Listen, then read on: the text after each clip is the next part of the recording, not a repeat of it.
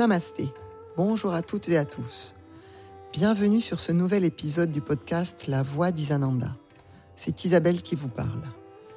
Ce programme s'adresse à vous, nouveaux amateurs de cette discipline, souhaitant commencer à vous exercer seul, ou yogi yogini plus confirmés, plus autonomes, curieux de nouveaux enseignements et de nouvelles expériences. Comme je l'ai dit dans la présentation de l'épisode 0, je vais passer assez vite sur la description physique et l'installation dans les postures et techniques, pour vous amener rapidement vers une vision plus énergétique et m'attarder sur ce qui ne se voit pas. Non pas que l'aspect physique et biomécanique, les alignements ne soient pas importants, dans certains cas ils sont essentiels et seront évoqués quand nécessaire. Mais c'est davantage au niveau de la sensation, de la vision intérieure, le mouvement d'expansion qu'il provoque que je souhaite partager mon expérience. Pas de séance complète organisée comme un cours. À chaque épisode, je vous propose une posture ou une technique de manière simple, courte, facile d'accès pour tous. À écouter et réécouter pour l'utiliser comme un outil, un support, une voix qui vous guide et vous accompagne pour aller, je vous le souhaite, un peu plus à chaque fois à la rencontre de vous-même.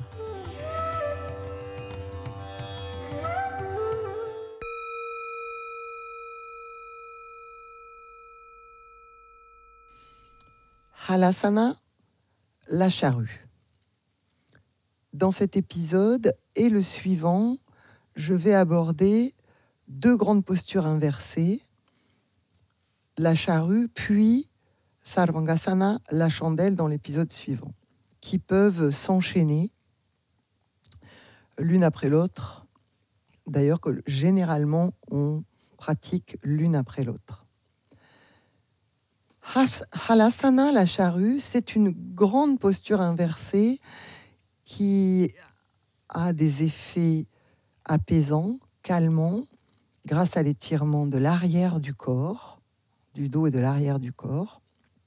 C'est une posture qui peut être difficile au début pour les débutants à cause de l'extension notamment des cervicales et de la fermeture de la gorge qu'elle implique. Dans les écoles comme Ayangar, on place en général des couvertures sous les épaules pour justement créer une petite marche afin de réduire l'extension cervicale de cette posture ou dans la chandelle. Selon votre niveau, vos capacités, n'hésitez pas à placer des couvertures, des couvertures dures qui résistent. Hein. Il ne faut pas que ce soit mou ou glissant pour aller les placer sous les épaules. La tête va au-delà de la couverture. Halasana, c'est une posture qui a beaucoup de vertus.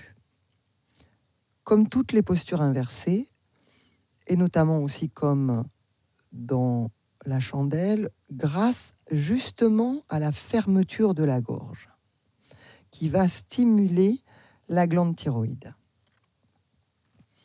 Les postures inversées dans le yoga sont les postures reines. Aujourd'hui, dans beaucoup de pratiques occidentales, on met en avant tous les risques, on évite peut-être parfois de les pratiquer. C'est dommage, car ce sont des postures absolument indispensables et indissociables de la pratique du Hatha Yoga. Et des postures qui vont amener à une meilleure santé et aussi à dit-on, un rajeunissement du pratiquant. Mais j'y reviendrai. Partez de la position allongée, les mains le long du corps, vous levez les jambes à la verticale, poussez sur vos mains et vos bras si besoin pour monter les fesses et balancer vos jambes derrière votre tête. Vous prenez le temps, puis rapprochez les omoplates. Vous marchez sur vos épaules Hein. croisez les mains, étirez les bras derrière vous et marchez sur euh, les épaules pour aller passer sur le haut et l'arrière des épaules en rapprochant les bras et les omoplates. Et vous éloignez les mains pour dégager les épaules. Le bassin monte pratiquement, en tout cas, il tend vers se placer au-dessus des épaules. Les pieds, si possible, descendent au sol vers la tête. Laissez lentement le corps s'étirer, s'assouplir pour laisser les pieds descendre. Si vous êtes à l'aise, tendez les jambes, ramenez les orteils vers la tête. Vous êtes placé au début peut-être un peu plus sur les hautes dorsales.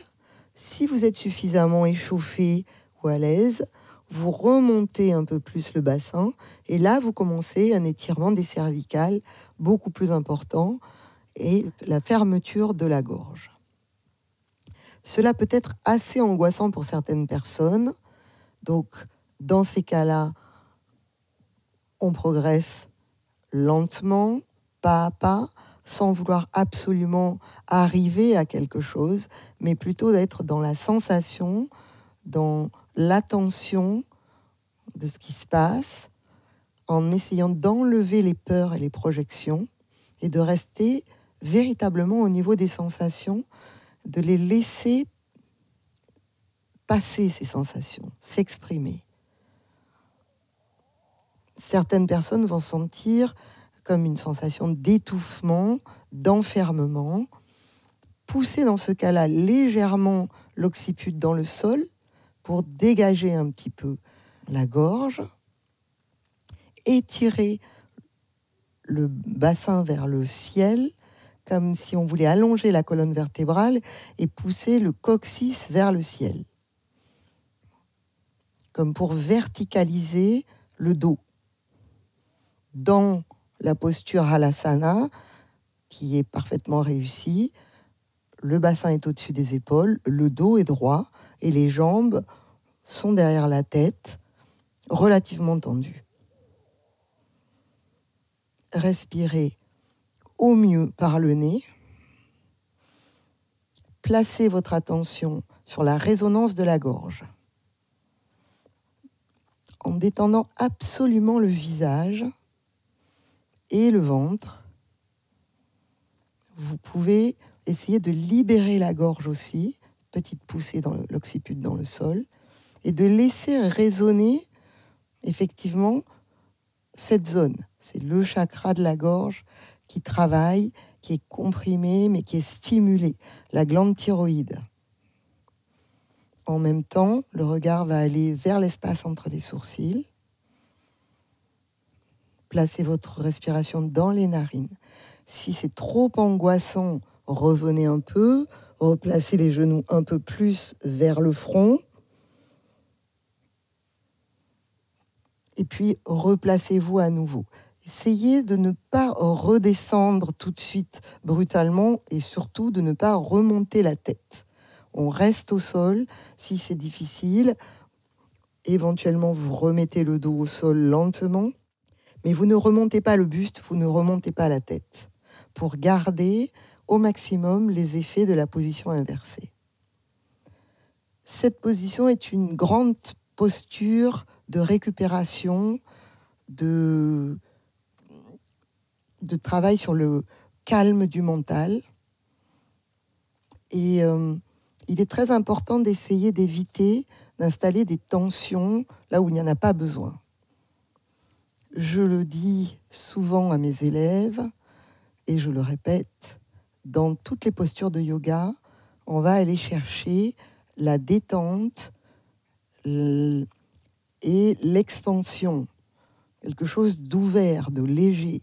Et donc, on essaye d'enlever des contractions qui sont inutiles. Je répète souvent, tout ce qui n'a pas besoin d'être mobilisé est relâché.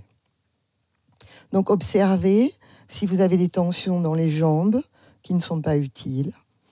Dans l'abdomen, relâchez-le. Dans le visage, et gardez un souffle régulier, souple.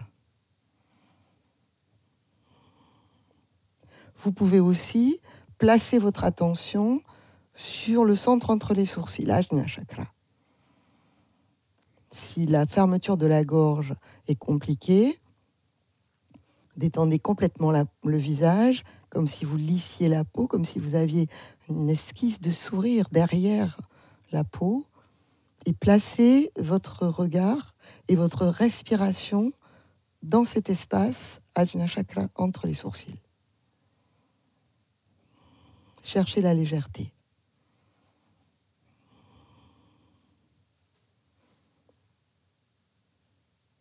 C'est une posture de récupération, c'est une posture qui va travailler sur un rééquilibrage au niveau de tout le système digestif grâce à l'inversion, hein. un afflux de sang dans le cœur, dans les poumons, dans le cerveau, et de rénover la circulation du sang dans les jambes posture de jeunesse éternelle, dit-on. Rester autant que nécessaire ou que possible, chercher, si possible, à rester quand même un certain temps dans ces postures. Vous pouvez revenir, mettre les genoux sur euh, le front, au-dessus de la tête si vous êtes plus souple. Variation possible vous placez les pieds pieds-pointes. Puis revenez pieds flex, les orteils vers la tête. Autre variation, à petits pas, déplacez les pieds vers la gauche, le plus loin possible. Tranquillement,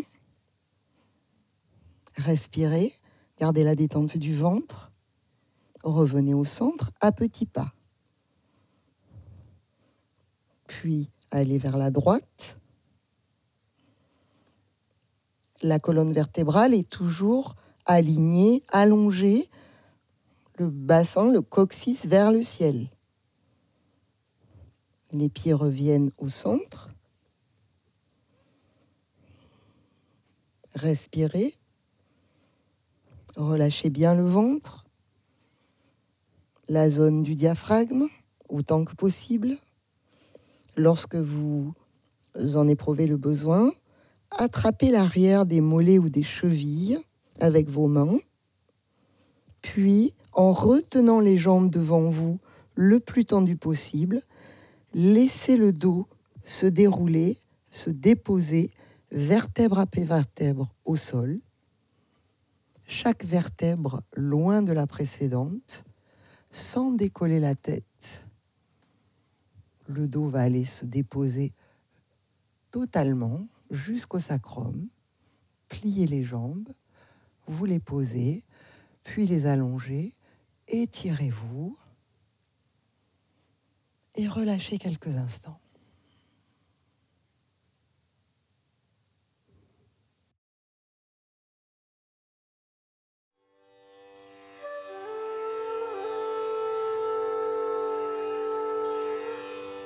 Merci d'avoir écouté la voix d'Isananda.